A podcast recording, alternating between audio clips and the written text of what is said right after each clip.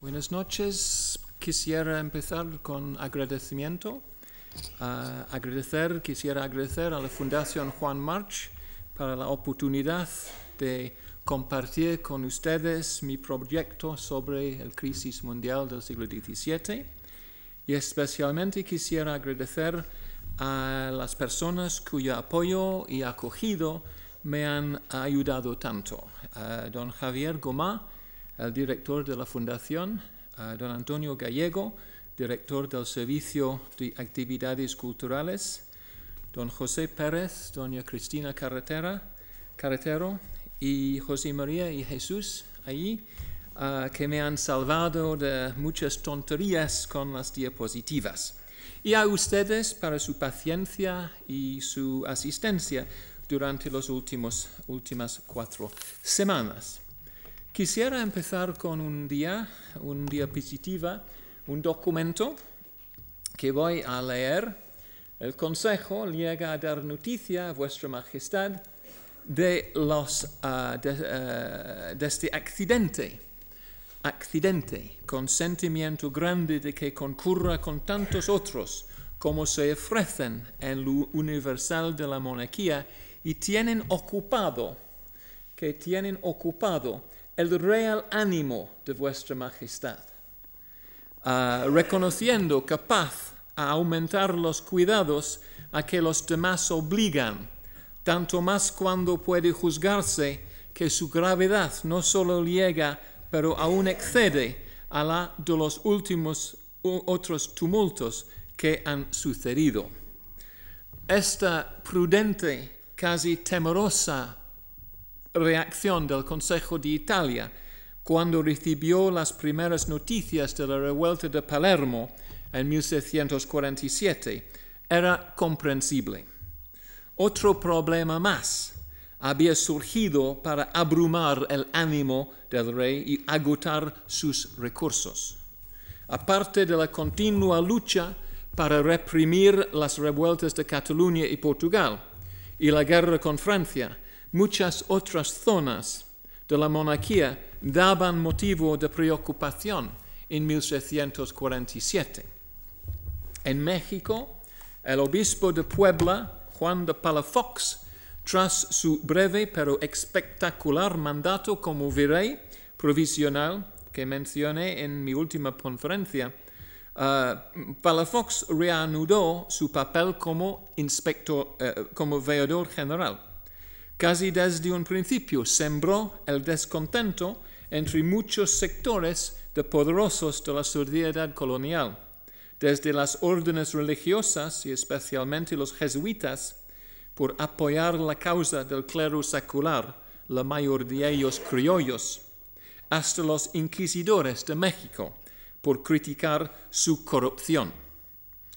Durante cinco años, el conflicto entre ambos bandos quedó reducido a palabras, sermones, hojas impresas, poemas y panfletos, hasta que en marzo de 1647 Palafox prohibió a los jesuitas de su diócesis llevar a cabo todo servicio religioso, puesto que, según afirmaba Palafox, carencia de una autorización para hacerlo. Incluso hizo un llamamiento para que los laicos sacaran sus hijos de los colegios mayores de jesuitas en la ciudad de Puebla. Esto llevó al nuevo virrey, el conde de Salvatierra, a nombrar jueces especiales para resolver la disputa. Pero cuando se encontraron de nuevo con Palafox, el obispo los excomulgó, así como a varios destacados jesuitas por lo que a continuación el virrey envió a inquisidores que arrestaron a cualquiera que criticara a los jueces especiales o a los inquisidores, pero los partidarios del obispo llevaron a cabo una gigantesca manifestación en la plaza de la ciudad gritando Palafox para virrey, Palafox para virrey. Finalmente Salvatierra envió tropas para restablecer el orden en Puebla, la mayoría de los observadores esperaban que esto provocara disturbios, pero para evitarlos, Palafox desapareció. Durante cuatro meses nadie en México parecía saber dónde estaba, pero logró hacer llegar inadvertidamente cartas a Europa y en octubre de 1747 Palafox obtuvo un orden del rey para sustituir a Salvatierra, el segundo virrey que había derrocado. Seis meses después llegó una bula papal que confirmaba la mayoría de las críticas de Palafox hacia los jesuitas y, quizá de forma poco prudente, el veedor general extendió su ataque sobre la orden, lo que llevó al rey a destruirle también a él al año siguiente. México, por consiguiente, se detuvo al borde de la revuelta. Lo mismo hizo también el reino de Valencia. Un censo del reino en 1642 reveló que solo estaban censadas dos tercios de las casas que había medio siglo atrás, principalmente debido, a la expulsión de la enorme población morisca eh, eh, en 1619. 1609. Y de ese modo las cargas impuestas por el gobierno central pesaban mucho más sobre quienes se habían quedado. La prohibición del comercio con Francia a partir de 1635 también fue un golpe duro, lo mismo que la introducción del servicio militar obligatorio. Ambas medidas despertaron los temores de castellanización. En el reino, dado que, según el virrey, y cito, desde las cortas que vuestra majestad tuve en este reino y el de Aragón en 1626, siempre han sospechado que quería vuestra majestad que la corona no tuviese otras leyes que las de Castilla alarmado por el estallido de la rebelión en Cataluña, el gobierno central estuvo en este caso atento y suspendió la leva militar. Pero entonces sobrevinieron incidentes atmosféricos extremos. Una fuerte sequía en 1645 provocó la peor cosecha del siglo y el coste de subvencionar el suministro de pan amenazó con llevar a la ciudad de Valencia y algunas otras a la bancarrota.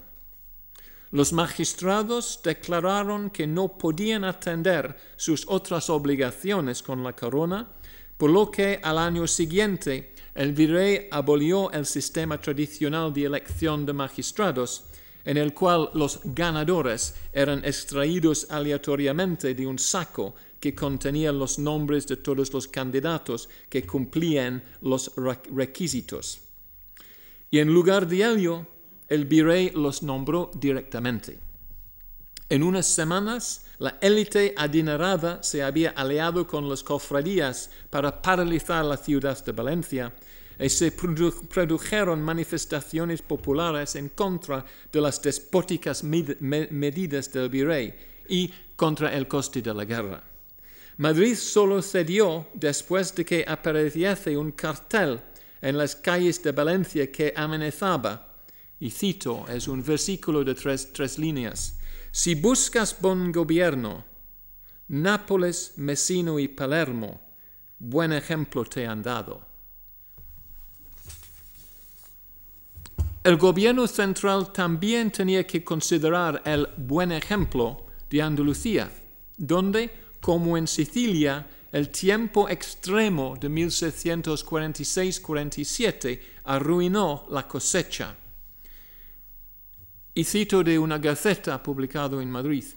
Repitiéronse formidables en España todos los tiempos del diluvio de Noé, porque fueron tantas y tan continuas las aguas que cayeron, y crecieron los ríos con exceso tanto que cerró el comercio y comunicación de las ciudades, villas y lugares. En la segunda conferencia de este ciclo, junto con esta cita, mencioné la desastrosa cosecha en Castilla le Viejo que llevó al racionamiento de pan en Madrid en noviembre de 1647. La misma historia sucedió más al sur. En febrero de 1647, miles de amotonados ocuparon varias ciudades señoriales de Andalucía. Uh, en Lucena, por ejemplo, en Lucena, 500 alterados quemaron los registros de impuestos y las existencias del odiado papel sellado. En varias ciudades vecinas, solo la rápida actuación de las autoridades locales restableció el orden.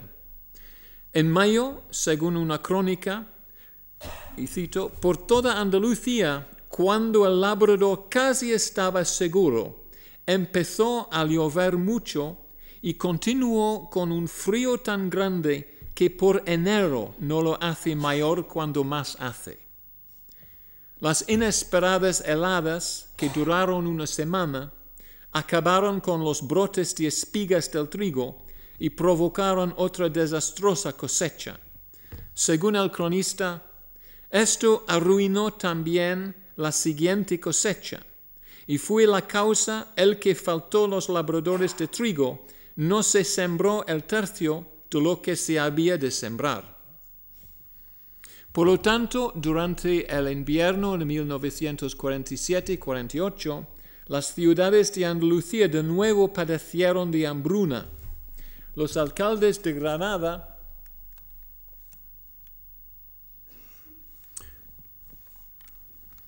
informó en marzo de 48 que nunca había visto tantos niños pidiendo limosna por la calle y señaló que la inclusa, la casa cuna, estaba llena y apenas podía alimentar a los que ya se encontraban allí.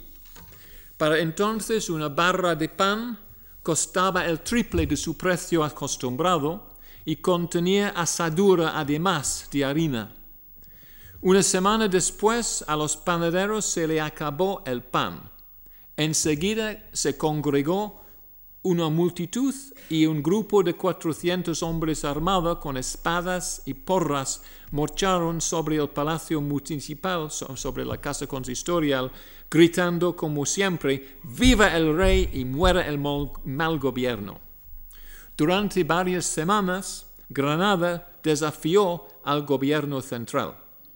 Probablemente solo el comienzo de la peste que hizo estragos en Andalucía en 1749, hizo posponer otras sublevaciones hasta 1652, año en que estalló el descontento popular en la mayoría de las ciudades de Andalucía.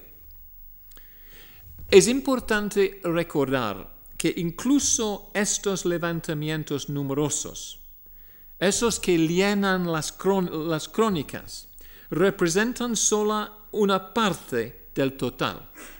Se produjeron muchos más, pero permanecen enterrados en fuentes ocultas. De este modo, únicamente un documento menciona en Sanlúcar de Barrameda en 1741 un motín que haya causado muchas muertes provocada por la presencia de soldados un levantamiento al año siguiente por parte de los estudiantes de la Universidad de Santiago de Compostela, en contra de los intentos de mandarlos al servicio militar en la frontera portuguesa. Sin embargo, el alojamiento forzoso, el traslado y el reclutamiento de tropas eran tan generalizadas y tan impopulares que debía de haber muchos incidentes como estos, o como el principal incidente, el rapto y violación de una hija de un pueblo por parte de un soldado, descrito en la popular obra de teatro de la década de 1640, El alcalde de, Zalamea, de Pedro Calderón de la Barca, quien a su vez había luchado en la frente catalán. Como si esto no fuera suficiente para tener ocupado el real ánimo de Felipe IV, también tuvo que enfrentarse con resistencias en Aragón y Navarra, lo que en cada uno de estos casos condujo a la destitución del virrey. y a un extraño complot aristocrático en la corte llamada la conspiración del duque de Híjar. Aunque el propio rey despreciaba, cito, lo que habían conspirado o querían conspirar contra mi corona, y cierto tan ridículamente que más parecían locos que traidores, aún así hizo torturar a los líderes incluso el duque de Híjar, un grande de Castilla, y le envió a prisión para el resto de su vida. Los otros líderes les hizo, como locos o como traidores, les hizo ejecutar. Esto y el resto de los tumultos que han sucedido eventualmente también llegaron a su fin. Don Juan de Austria, el hijo ilegítimo de Felipe IV, llegó a un acuerdo con la Serenísima República de Nápoles en abril de 1648.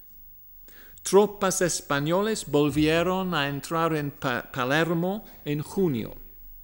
Tras un año como virrey de Sicilia, don Juan regresó a España y tomó el mando del asedio de Barcelona, la cual se rindió debilitada por la peste y la hambruna en octubre de 1652. Poco después, los miembros restantes de la Junta de Brazos de Cataluña acordaron reconocer de nuevo a Felipe IV como su soberano legítimo. El rey se alegró con estas noticias de que con la ayuda de Dios y de don Luis de Haro se hubiese impuesto sobre tantos desafíos. La mañana que se enteró de la caída de Barcelona, escribió estas renglones a Haro. Debo estar reconocido a nuestro Señor como lo procuro, pues de sola su poderosa mano hemos recibido tan gran bien. Y agradecido a vos, porque es infalible que el celo, cuidado y afán con que habéis ejecutado mis órdenes y tratado de las disposiciones necesarias para conseguir el fin que deseábamos, ha sido la única parte para llegar a él. Y con vuestra ayuda he podido superar no solo a los enemigos, sino a los temporales en la mar, al contagio en la tierra y a las inquietudes domésticas en los pueblos de Andalucía. Así acabó el momento de la verdad para la monarquía española. Sobrevivió casi intacta. Solo Portugal y sus posesiones de ultramar continuaron desafiando a Felipe IV. Entonces pido, ¿qué puede aprender el historiador a partir de las muchas revueltas en su contra, y especialmente de las cuatro mayores, las rebeliones de Portugal, de Cataluña, de Sicilia y de Nápoles? ¿Qué se puede aprender sobre la naturaleza de la crisis mundial de mediados del siglo XVII?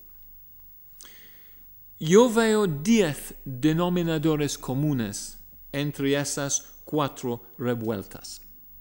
Primero, todas sucedieron en una época de adversidad climática sin precedentes, más acusada en el caso de Sicilia. Segundo, todas se iniciaron en capitales sobrepobladas, y en tres de ellas los refugiados jugaron un importante papel. Hombres que buscaban trabajo temporal en el campo, los segadores, atestaron las calles de Barcelona y encabezaron el ataque contra el virrey Coloma y sus jueces. Palermo estaba plagada de miles de refugiados que venían del campo atraídos por los alimentos subvencionados. Y los palermitanos desempeñaron un importante papel en las multitudes que tomaron por asalto el palacio del virrey en Nápoles el 7 de julio de 1647. Al ser capitales, las cuatro cargaban con todo el peso de las nuevas políticas e impuestos decretados por Madrid en una época de aguda recesión económica. Tercero, todas reaccionaron a uno de dos tipos de exigencia por parte de Madrid, o bien un brusco aumento de la carga que traía consigo reclutar, alimentar y acuartelar un ejército, o la recaudación de nuevos impuestos para pagar la defensa imperial en otras zonas. El catalizador en Cataluña fue la exigencia de reclutar 6.000 soldados para servir en Italia, cuestión unida al escandaloso comportamiento de las tropas reales alojadas en el Principado. En Portugal, lo que puso a Braganza del lado de los rebeldes fue el requisito de que los nobles reclutaran y encabezaran sus vasallos para luchar con los catalanes. Por el contrario, los tumultos de Palermo comenzaron con la decisión, siguiendo órdenes explícitas de Madrid, de acabar con la subvención que mantenía el precio del pan bajo, y en Nápoles con el gravamen de un impuesto sobre la fruta. En ambos estos últimos casos, las medidas surgieron directamente de la necesidad de exportar fondos para pagar las guerras en España y Lombardía. Cuarto, todas cuatro rebeliones se iniciaron con disturbios populares, aunque en algunos casos estaban implicadas pocas personas, unos cientos en Barcelona y Palermo, menos incluso en Lisboa. Pero enseguida intervinieron algunos intelectuales descontentos locales, seculares eclesiásticos, que se aprovecharon de la parálisis temporal de las autoridades locales y del temor entre la clase media, ambas creadas por la repentina violencia popular, con el fin de asegurar al menos una parte de su programa política. El liderazgo de dos de incluía a curas, Pau Clares en Barcelona, Giulio Genuino en Nápoles. Y en Portugal y en Cataluña, el clero regular y secular apoyó abrumadoramente la rebelión, predicando sermones, publicando propaganda en su apoyo. En todos cuatro, el liderazgo también incluía a abogados y a historiadores. Quinto punto, quinto denominador común. En cada los cuatro casos, los rebeldes querían restaurar su antigua constitución, los estatutos concedidos por Carlos V y la igualdad de representación entre los nobles y el pueblo en Palermo y Nápoles, el respeto a los fueros de Cataluña, la abolición del dominio de Vasconcelos y Suárez para los portugueses. Sexto, cuando Madrid rechazó estas exigencias, primero Portugal, luego Cataluña y finalmente Nápoles repudiaron la autoridad de Felipe IV. La primera, Portugal, proclamó inmediatamente a un rival, el duque de Braganza, como monarca. Las otras dos, Cataluña y Nápoles, se declararon repúblicas independientes. Las tres confiaban en la ayuda extranjera y las nuevas repúblicas de Cataluña y Nápoles enseguida se colocaron bajo protección francesa.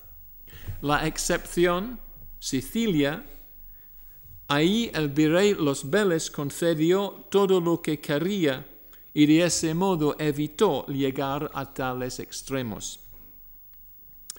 Séptimo, los líderes rebeldes, tanto en Cataluña como en Portugal, convocaron inmediatamente a las Cortes para decretar nuevas políticas y recaudar impuestos.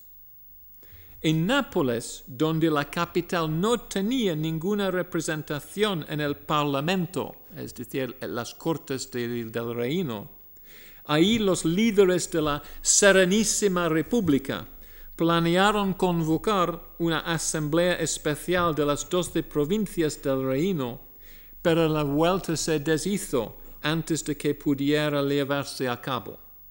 En Sicilia, también una excepción, las hostilidades de los prelados y los nobles y de Messina hacia la revuelta excluyeron una reunión del Parlamento del Reino. Octavo denominador común. La revuelta en un lugar hacía más probable los levantamientos en otras partes. Podemos recordar la observación de un ministro de Felipe IV, y cito, del conde de Pueyrredón. En la monarquía que consta de muchos reinos y muy separados, el primero que se levanta va a gran riesgo, porque le pueden oprimir fácilmente los demás. Pero el segundo tiene mucho menos peligro, y de ahí adelante cualquiera puede atreverse sin miedo. Un ejemplo, la restauración en Portugal provocó al menos cuatro atrevimientos, la palabra de Fuensaldaña, cuatro atrevimientos en otros lugares.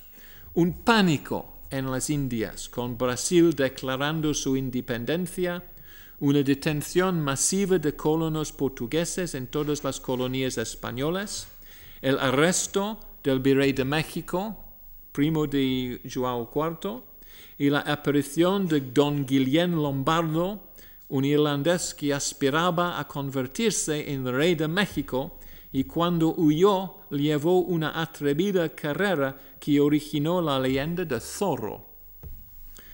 También la secesión de casi todos los dominios de Portugal en ultramar.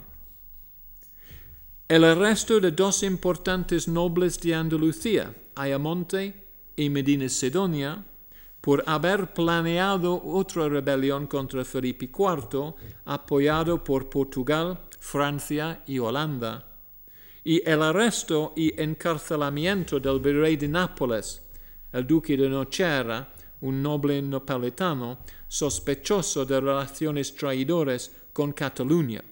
Cuatro atrevimientos que siguen de la restauración de Portugal pero en otros lugares de la monarquía hispánica.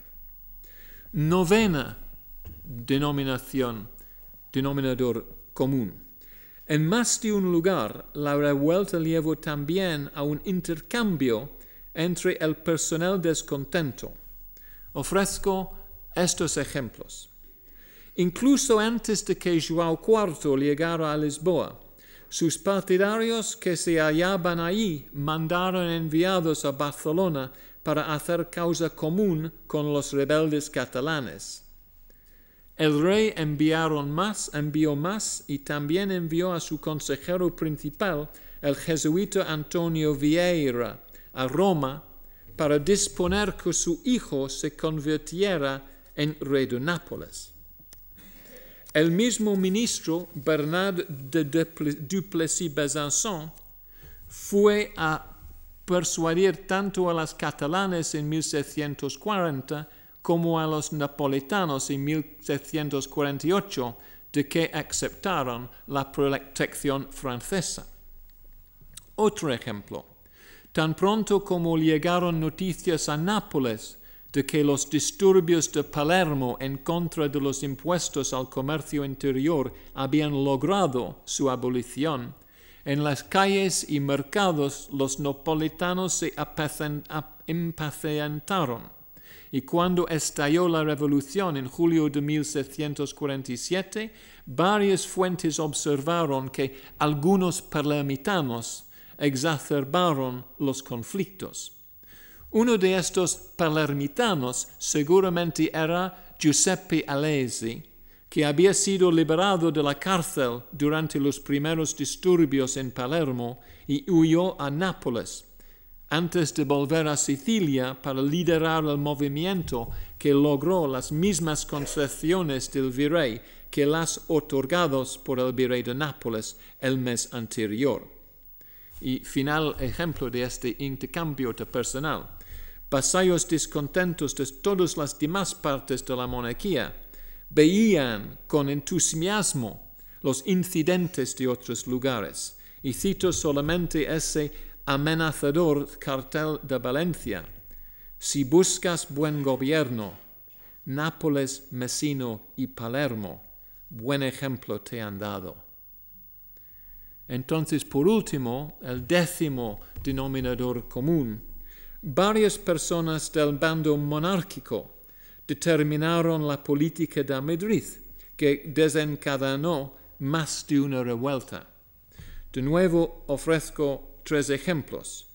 La catastrófica decisión del marqués de los Vélez de retirar con su ejército de Barcelona después de la batalla de Montjuic en enero de 1741 no impidió su nombramiento como virrey de Sicilia y esta enfrentó la rebelión en 1747.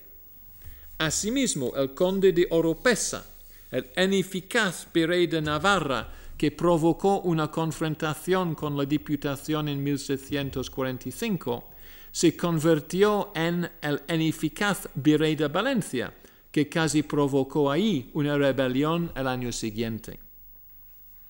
Segundo, el hijo ilegítimo de Felipe IV, don Juan de Austria, condujo a las fuerzas reales que recuperaron el control de Nápoles, Sicilia y Cataluña, y una década después también conduciría a los ejércitos de su padre, sin éxito esta vez, contra los portugueses. Finalmente, en Madrid, el mismo equipo ministerial intentó equilibrar la política monárquica entre Cataluña y Portugal después de 1740, la Junta de Ejecución, y entre Nápoles y Sicilia en 1747-48, el Consejo de Italia, mientras que el Consejo de Estado evaluaba diariamente los informes de todas las zonas de, uh, la imperio para España. Estos denominadores comunes entre las cuatro rebeliones principales contra Felipe IV no deberían sorprendernos. Primero, los austrias españoles se habían esforzado para hermanizar, hermanizar, por utilizar el término preferido en esta época, una con otra las diversas partes de su monarquía. Segundo, las cuatro revueltas surgieron en gran parte debido a las incesantes exigencias por parte de la corona de dinero y hombres para defender sus otras provincias. Y por último, las exigencias alcanzaron su punto culminante justo cuando la situación económica alcanzaba su punto más bajo. El escenario clásico para las revueltas a nivel mundial a mediados del siglo XVII. Esto nos lleva a otra pregunta importante.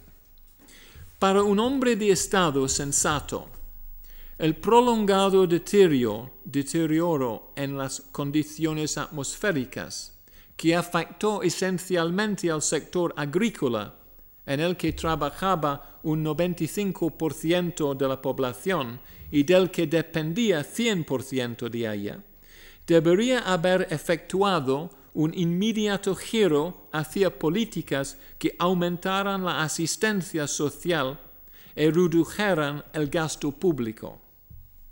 Es importante realizar que el gobierno central estaba bien enterado de la horrenda situación de sus súbditos las consultas que cada consejo ponen los pelos de punta con las referencias a esto y al temor de que pudiesen producir tumultos.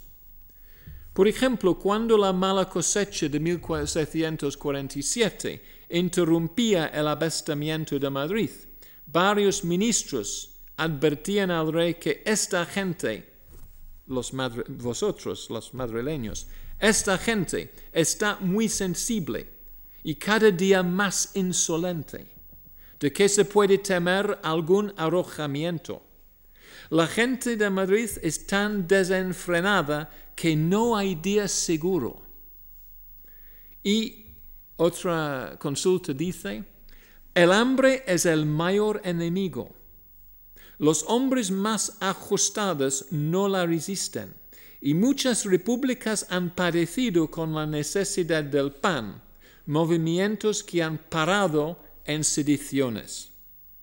Entonces se podría haber e-, e-, esperado que el rey y sus consejeros llegaran a la conclusión de que necesitaban cambiar de política para evitar estos riesgos. Y efectivamente a veces esta sucedió. Les ofrezco tres ejemplos de estos mismos años. Primero, desde 1746, los ministros españoles estaban preparados, y es una cita de un documento, están preparados a ceder en cualquier aspecto que pudiera conducir a concluir un acuerdo con las, las holandeses. Y de hecho, según un observador amargo, Felipe IV parecía tan desesperado por firmar la paz con los holandeses que, y cito, si fuese necesario, habría crucificado de nuevo a Cristo con tal de lograrlo. Claro, era un portugués que lo dijo. Las dos partes firmaron un acuerdo provisional en enero de 1747 y las hostilidades y sanciones económicas terminaron poco después aunque la paz definitiva, el paz de Münster, solo fue ratificado en mayo de 1748.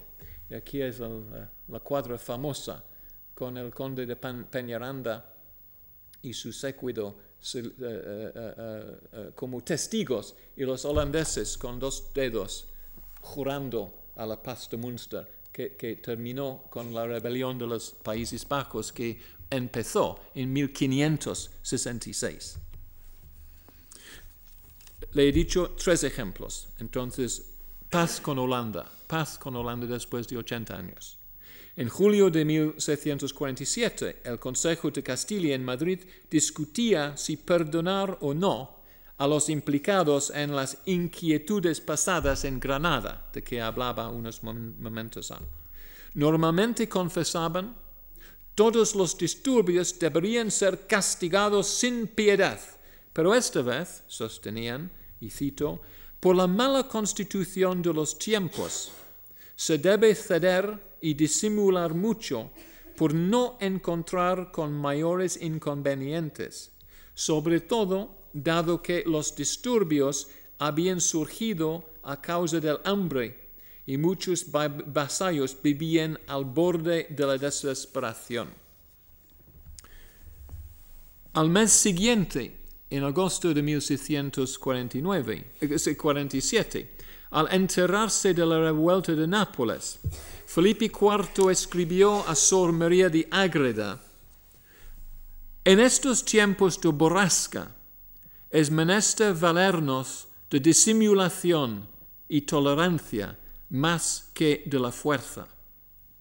Una semana después, el Consejo de Estalia desarrolló el mismo argumento de modo más elaborado. Aviso a Su Majestad. Es claro que sería el medio más proporcionado hacer en Nápoles en un ejemplar y severa demostración, como lo pide la justicia y el decoro de la Majestad Real.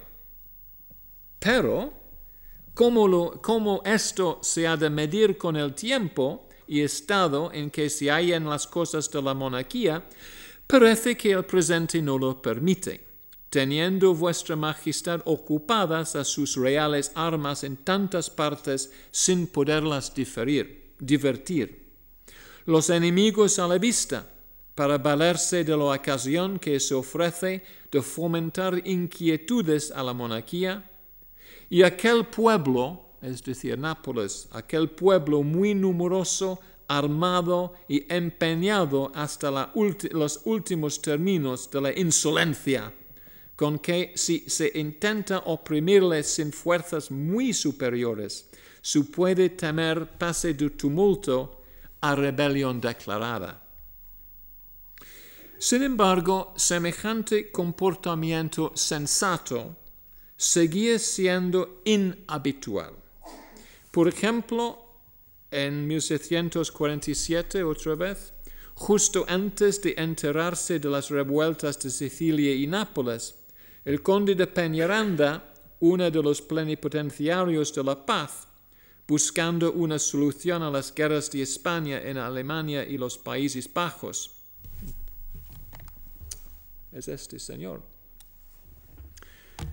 El conde escribió a un abatido colega, Vuestra Excelencia se persuade a que la guerra ha de durar muchos años, pero se engaña extremadamente en esto.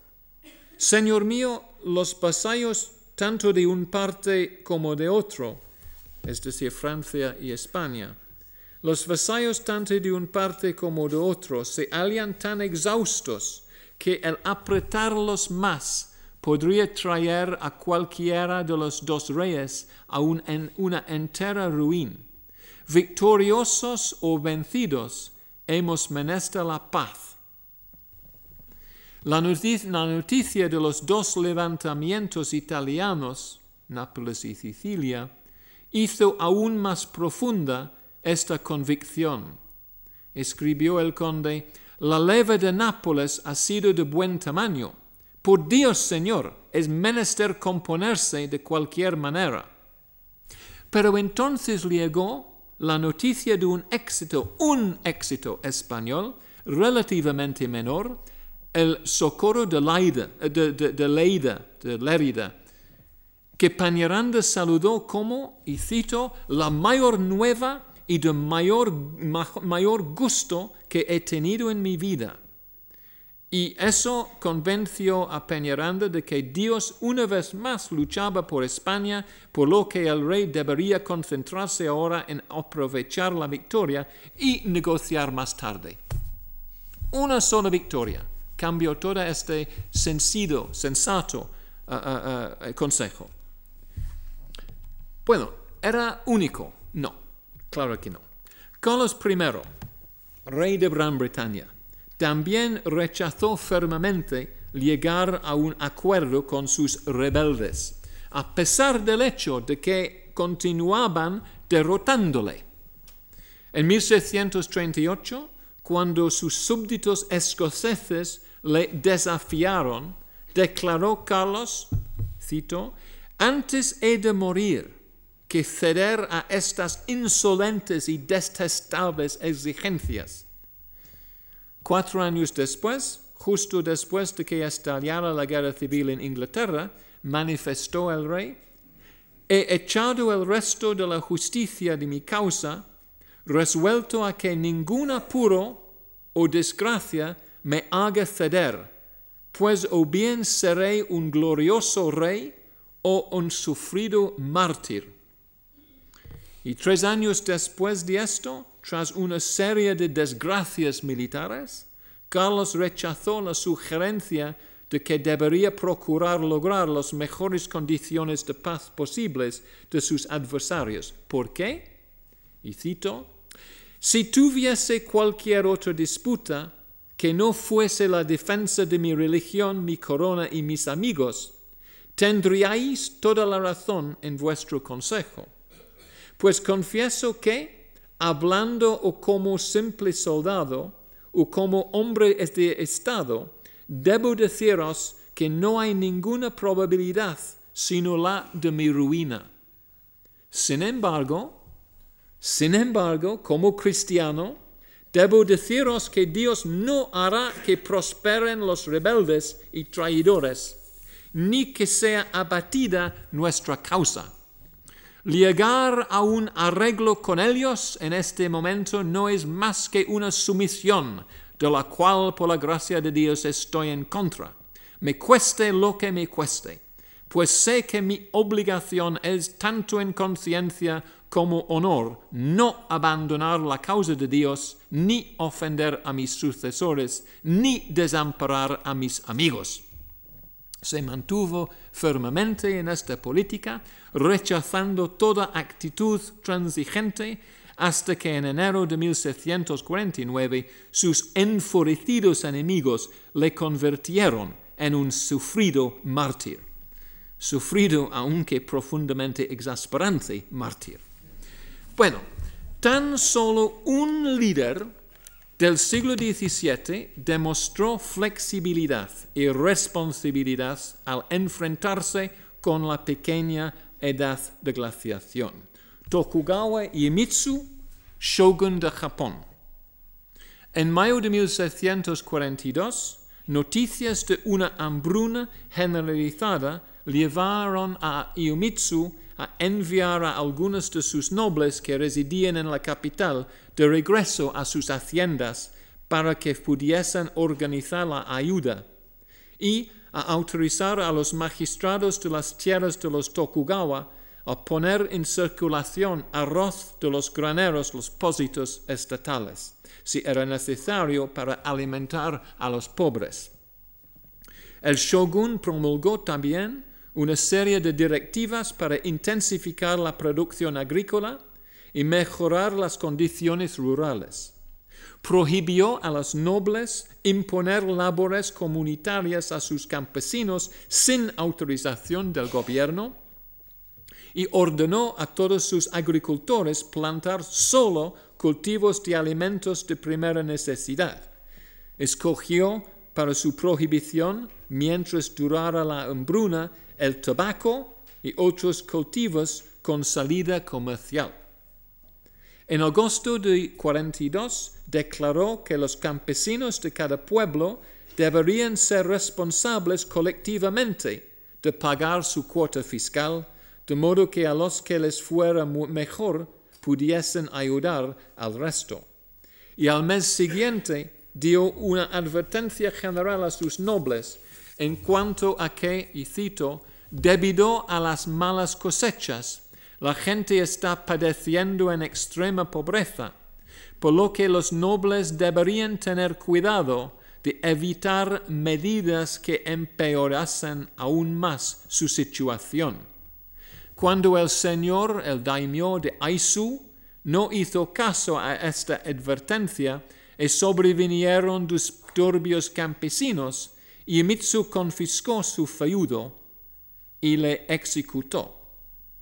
El shogun también ejecutó a diez mercaderes y funcionarios de la hacienda y desterró a muchos más, denunciado por ocultar reservas de arroz con la esperanza de obtener un mejor precio. En la esfera de la política extranjera, aunque en 1742 uh, uh, Imitsu y sus consejeros contemplaron la posibilidad de un ataque sobre la Manila española en alianza con los holandeses, y en 45 y 47 debatieron si enviar o no apoyo a la causa Ming, en todos estos casos decidieron no hacer nada por razones de la hambruna en su país. Quisiera concluir.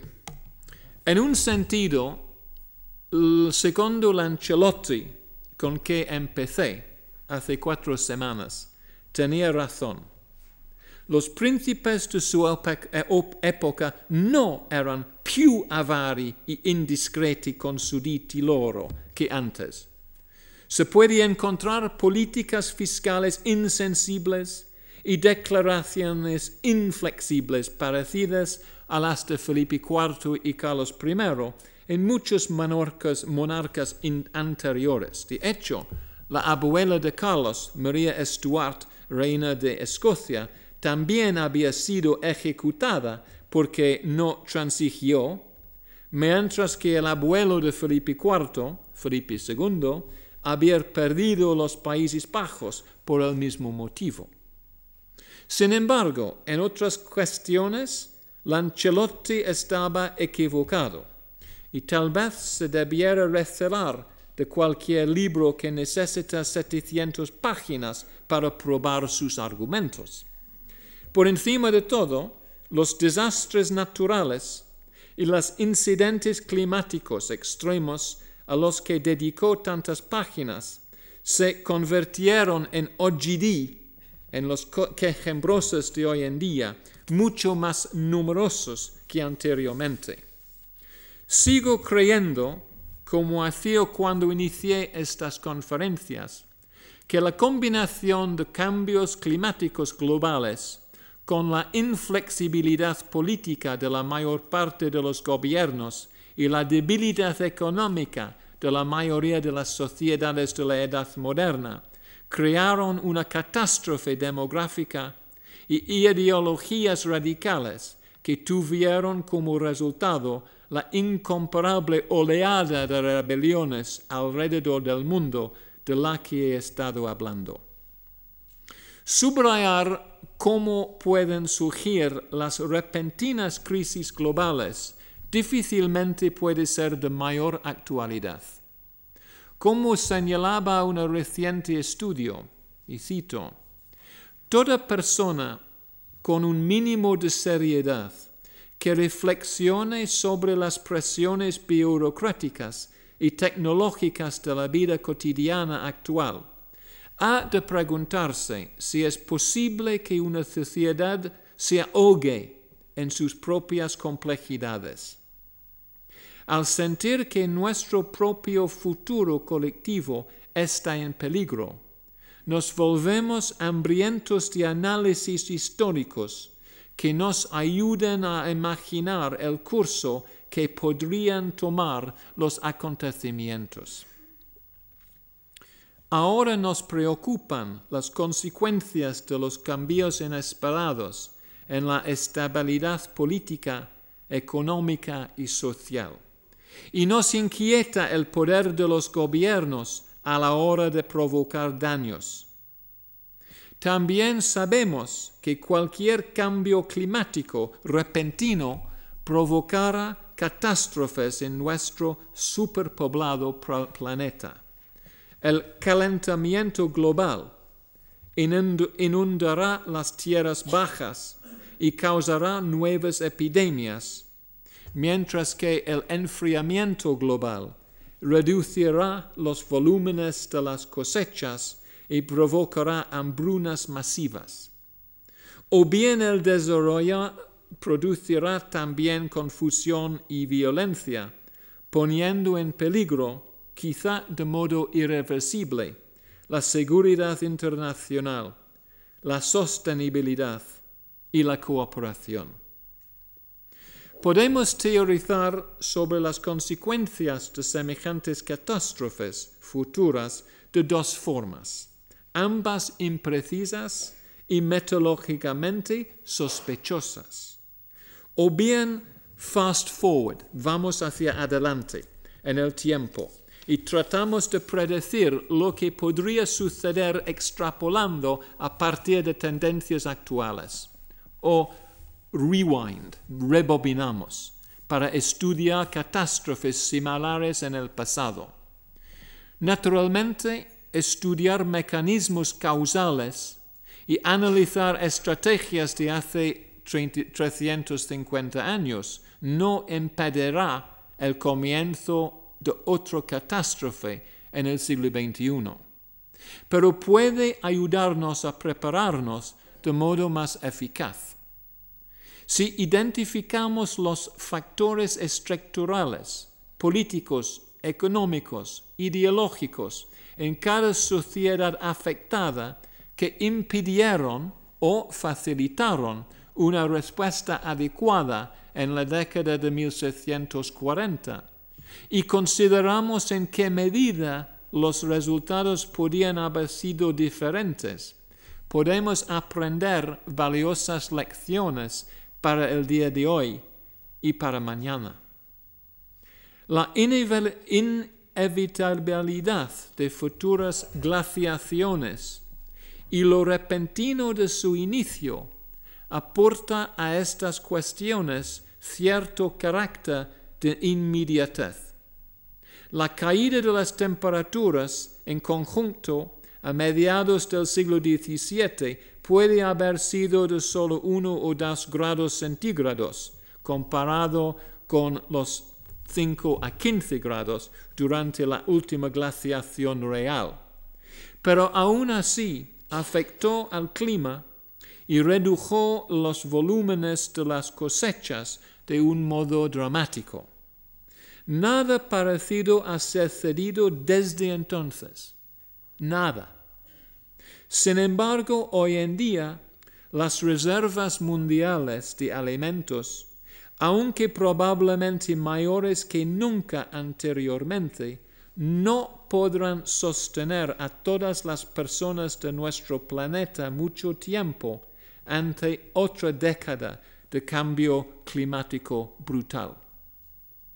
Aunque muchas cosas han cambiado desde el siglo XVII, varias consideraciones básicas siguen siendo esencialmente las mismas. Ahora como entonces, nuestro planeta está enormemente superpoblado y nuestras tecnologías no pueden alimentar, vestir, albergar y educar adecuadamente a toda su gente. Ahora como entonces, no hemos logrado controlar los ciclos de población. Los avances médicos han reducido de forma dramática los porcentajes de muertes en casi todas las zonas, permitiendo que aumenten los nacimientos. Y la mayoría de las personas viven mucho más tiempo. Cada año nacen 24 millones de indios, más de dos veces la población de Portugal, cada año. La población mundial no puede seguir aumentando en esta proporción indefinidamente. Eventualmente, quizá incluso sin un, sin un cambio climático, alguna catástrofe hará aumentar las muertes y disminuir los nacimientos hasta que alcancemos un nuevo y más sostenible equilibrio. En ese inexorable proceso, por desgracia, nuestro mundo puede muy bien llegar a parecerse de modo más estrecho a las condiciones de hace 350 años. Por eso creo que es imprescindible nosotros estudiemos y comprenderemos la crisis mundial del siglo XVII. Muchas gracias.